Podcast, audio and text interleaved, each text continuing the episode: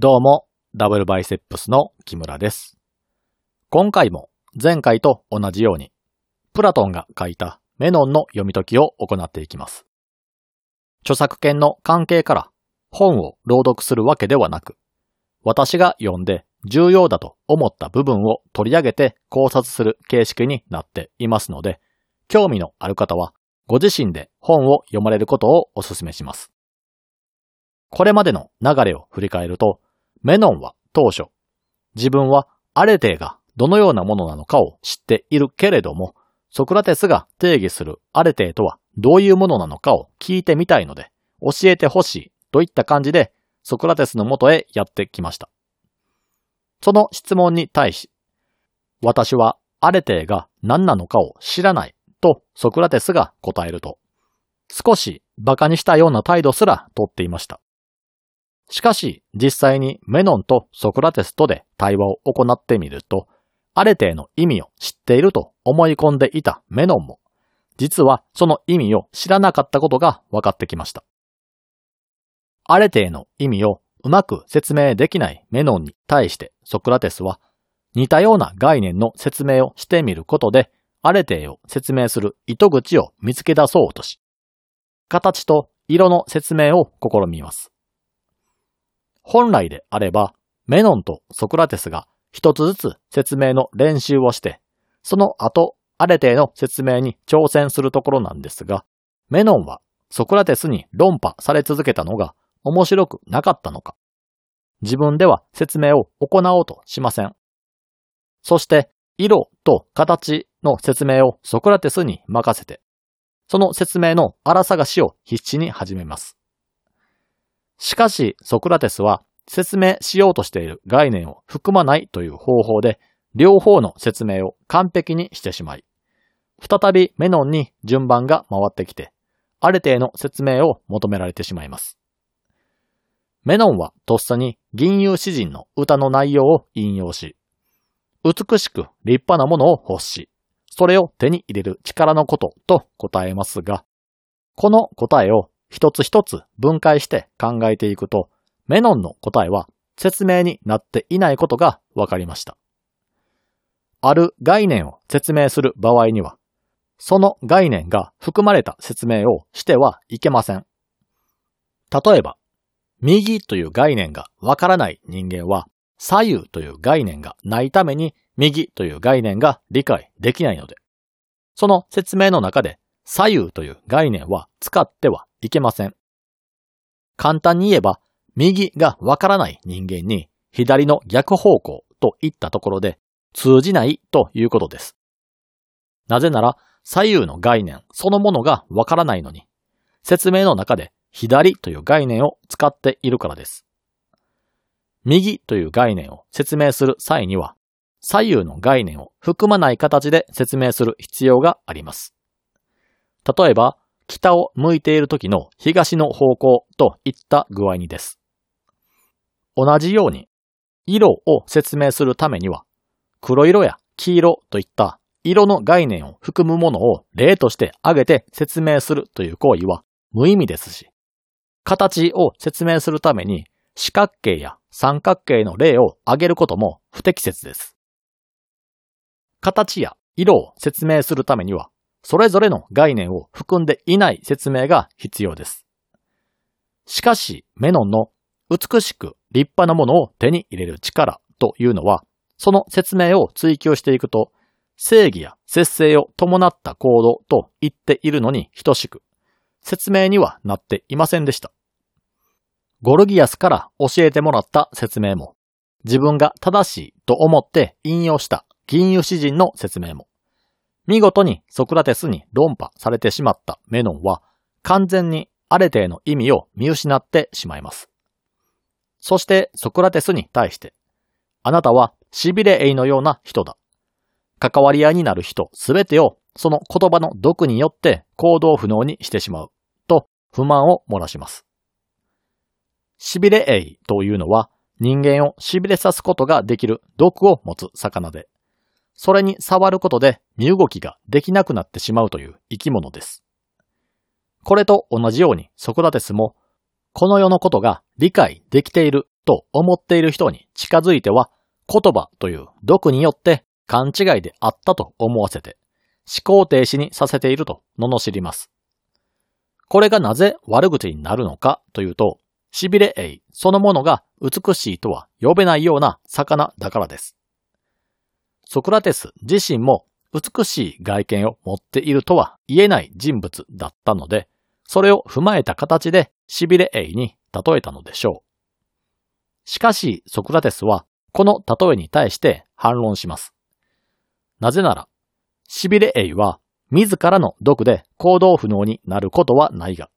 無知の知によって一番苦しんでいるのは彼自身だからです。痺れエイが自分の毒によって行動不能になり、もがき苦しんでいるのであれば、その例は的確かもしれないが、そうでないなら間違っていると指摘します。ここまでをまとめると、二人で対話を行った結果、議論が先に進んだわけでも、アレテイのことが分かったわけでもなく、再びアレテイについては何もわからないという振り出しに戻ってしまいました。しかし、ここでメノンは、ふと疑問に思ってしまいます。わからない者同士で議論をして、正解にたどり着けるのだろうか、と。この疑問は、探求のパラドックスと呼ばれるもので、単純なようで奥の深い疑問となっています。探求のパラドックスを簡単に説明すると、ある対象物のことを理解しようとするためには、対象物がどのようなものかを知っている人に教えてもらわなければならない。しかし、対象について知っているのであれば、探求は必要がないというものです。例えば、X という物質について研究して、何らかの成果が出た場合、その研究成果が正しいかどうかは、X という物質についての知識がある人に聞いてみないことにはわからないということです。しかし、X という物質についての知識をすでに持っている人がいるのであれば、そもそも探求する必要がないことになります。トランプを使った例え話をすると、部屋にあるテーブルを囲んで3人の人間がいて、そのうちの1人、仮に A さんだとして、A さんだけがトランプを1枚めくって数字と絵柄を覚えて、それをもう一度山札に戻してシャッフルしたとします。この時にめくられたトランプを特定できるのは A さんだけで、他の B さん、C さんにはトランプが何だったのかはわかりません。この状態で A さんだけがテーブルのある部屋を出て行き、テーブルには B さんと C さんだけが残されたとしましょう。残された B さんと C さんだけで話し合ったとして、A さんがめくったカードが何だったのかを解明できるでしょうかその一方で、部屋を出て行った A さんは議論をする必要すらありません。なぜなら A さんはめくられたカードが何かをすでに知っているからです。B さんと C さんがめくられたカードが何だったのかを知るためには、A さんに教えてもらうほかありませんが、答えを知らない B さんと C さんには、その答えが正しいのかどうかもわかりません。なぜなら、めくられたカードが何なのかという答えを知らないからです。A さんが正直者だということを知っていれば、高い確率で教えられた答えが正しいと思い込むことはできますが、仮に嘘をつかれていたとしても見抜くことはできません。教えられた答えが正しいかどうかを確信を持って判断するためには、カードがめくられた時に席を立って、A さんと共にカードが何だったのかを確認して知っておく必要があります。この探求のパラドックスは、すべての事柄について当てはまるので、当然、今現在発達している科学にも当てはまります。科学の分野では数多くの法則と思われるものが見つかっていますが、探求のパラドックスに当てはめて考えると、それらは絶対に正しいとは言えず、確からしいということしか言えません。そのため、科学の分野では、発見された様々な法則は正しい法則とは断言せずに、反論に耐え続けて生き残っているので、信憑性が高いという風にしか表現できません。なぜなら、人間というのはすでに動いている法則の中に暮らしている生物で、その法則を知らない生物だからです。例えば、人間がコンピューターの中に一つの世界を作り出して、その中に AI で動く人工生命を作ったとします。その AI は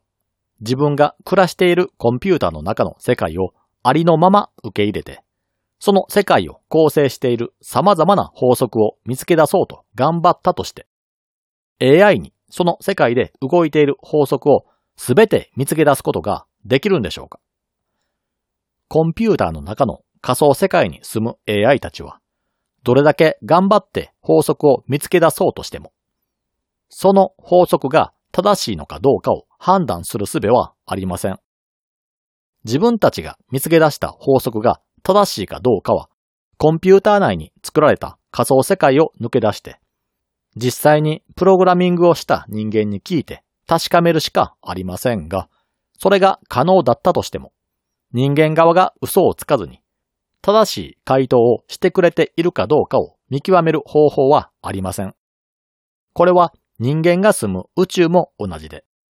科学の法則が本当に正しいかどうかは、その宇宙に暮らす私たちにはわかりません。本当の意味で正しいかどうかを確かめるためには、この宇宙をメタ的な視点である神の立場で見る必要がありますが、その立場に立って見たところで、確からしいという確信が深まるだけで断言することはできません。当然のことながら宇宙を貫く法則である真理も、宿すだけで卓越した存在になれるアレテーもこれと同じで、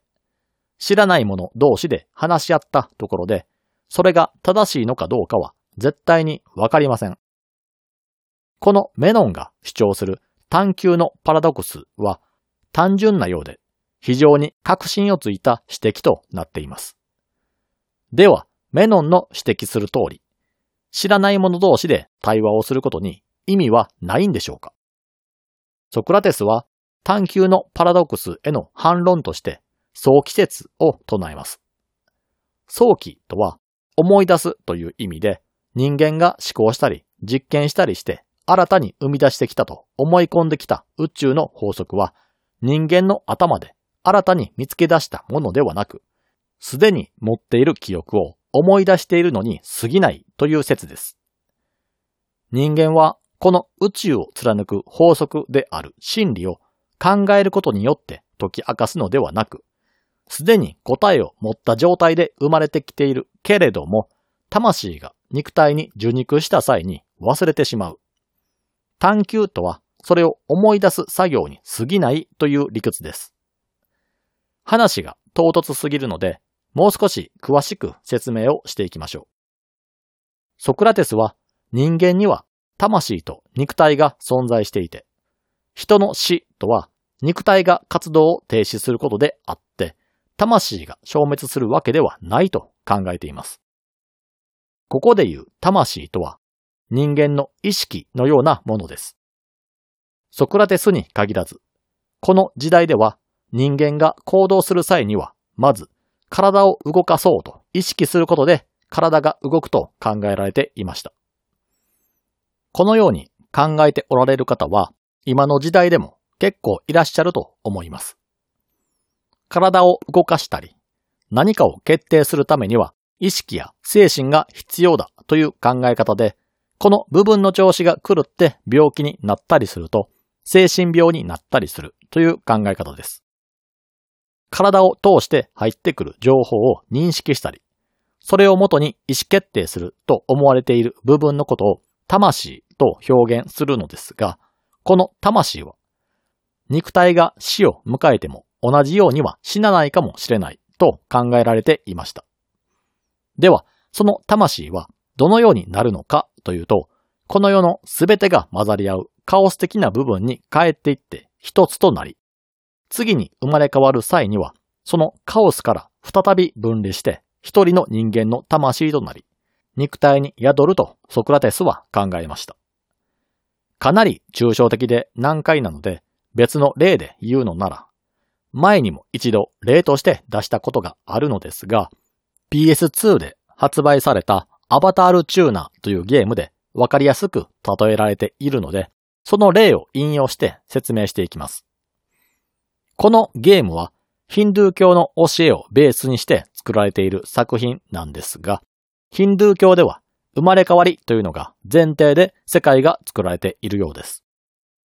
人間の魂は輪廻転生を繰り返していくわけですが、どのようにして魂の輪廻転生が行われるのかというのを水の循環に例えて説明されていました。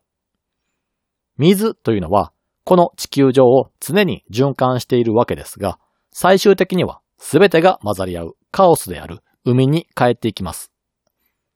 海に帰った水は太陽の光に照らされることで熱せられて蒸発し、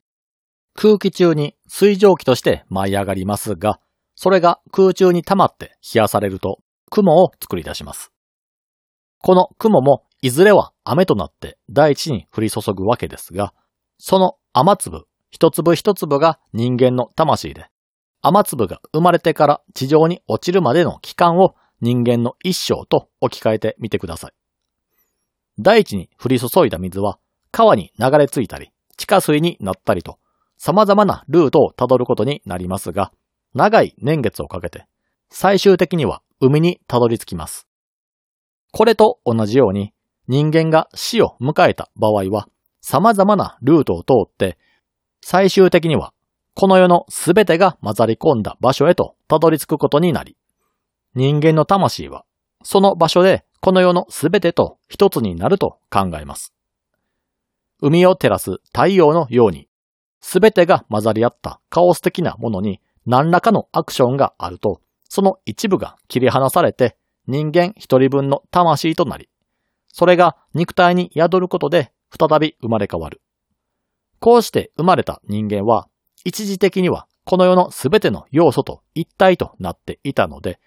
当然のことながら宇宙を貫く、ただ一つの存在とも一体になっていたため、この世を構成する法則も知っている状態で誕生する。ただ、肉体に宿って一人の人間として誕生することは相当な衝撃のようなので、その時に多くの記憶が失われてしまう。しかし生物はそれを学習することによって思い出すことが可能だということです。人間はすべての情報をあらかじめ知っているけれども、それを忘れているだけなので、何らかのショックでそれが蘇る。メノンが指摘した探求のパラドックスは、知らない者同士が話し合ったところで、答えは永久に見つからないというものでしたが、ソクラテスに言わせれば、すべての人間はすでに答えを持っているけれども忘れているだけなので、答えを聞いたら思い出すということです。ただ、人が忘れている情報を思い出すためには順序が必要で、物事を一つずつ正しい順番で学習していくことで、芋づる式に記憶が呼び覚まされるというのがソクラテスの主張する早期説です。この早期説は相当ぶっ飛んだ考え方なので、受け入れられない方も多くいらっしゃるとは思います。早期説を受け入れるためには、魂は不滅だということを受け入れなければなりませんし、死んだ後にこの世の全てが混ざり合った場所に帰り、それと溶け合うということを認めなければなりません。この世に一度死んでから復活したとされる人は、宗教上の聖人などを除いてはいないわけですから、それを信じろというのはかなり無理があります。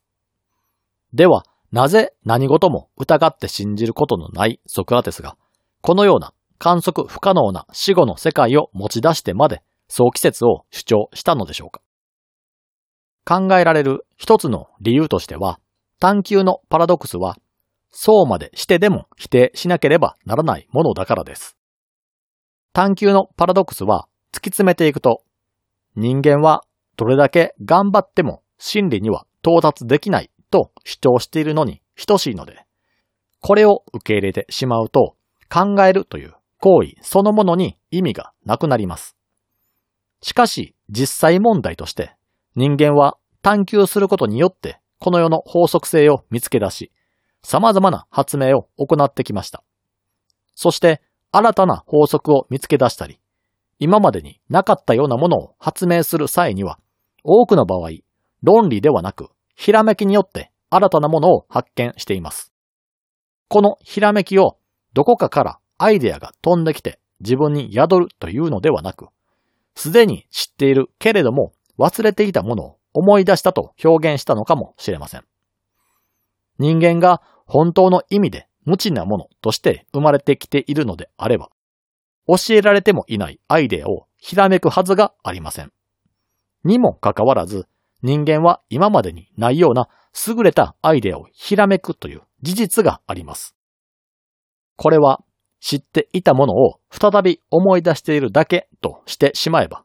この部分の辻褄は合わせられます。この後、ソクラテスは自分が提唱する早期説はデタラメな話ではないということを証明するために、メノンの前で実験を行うのですが、その話はまた次回にしていこうと思います。それでは皆さん、さようなら。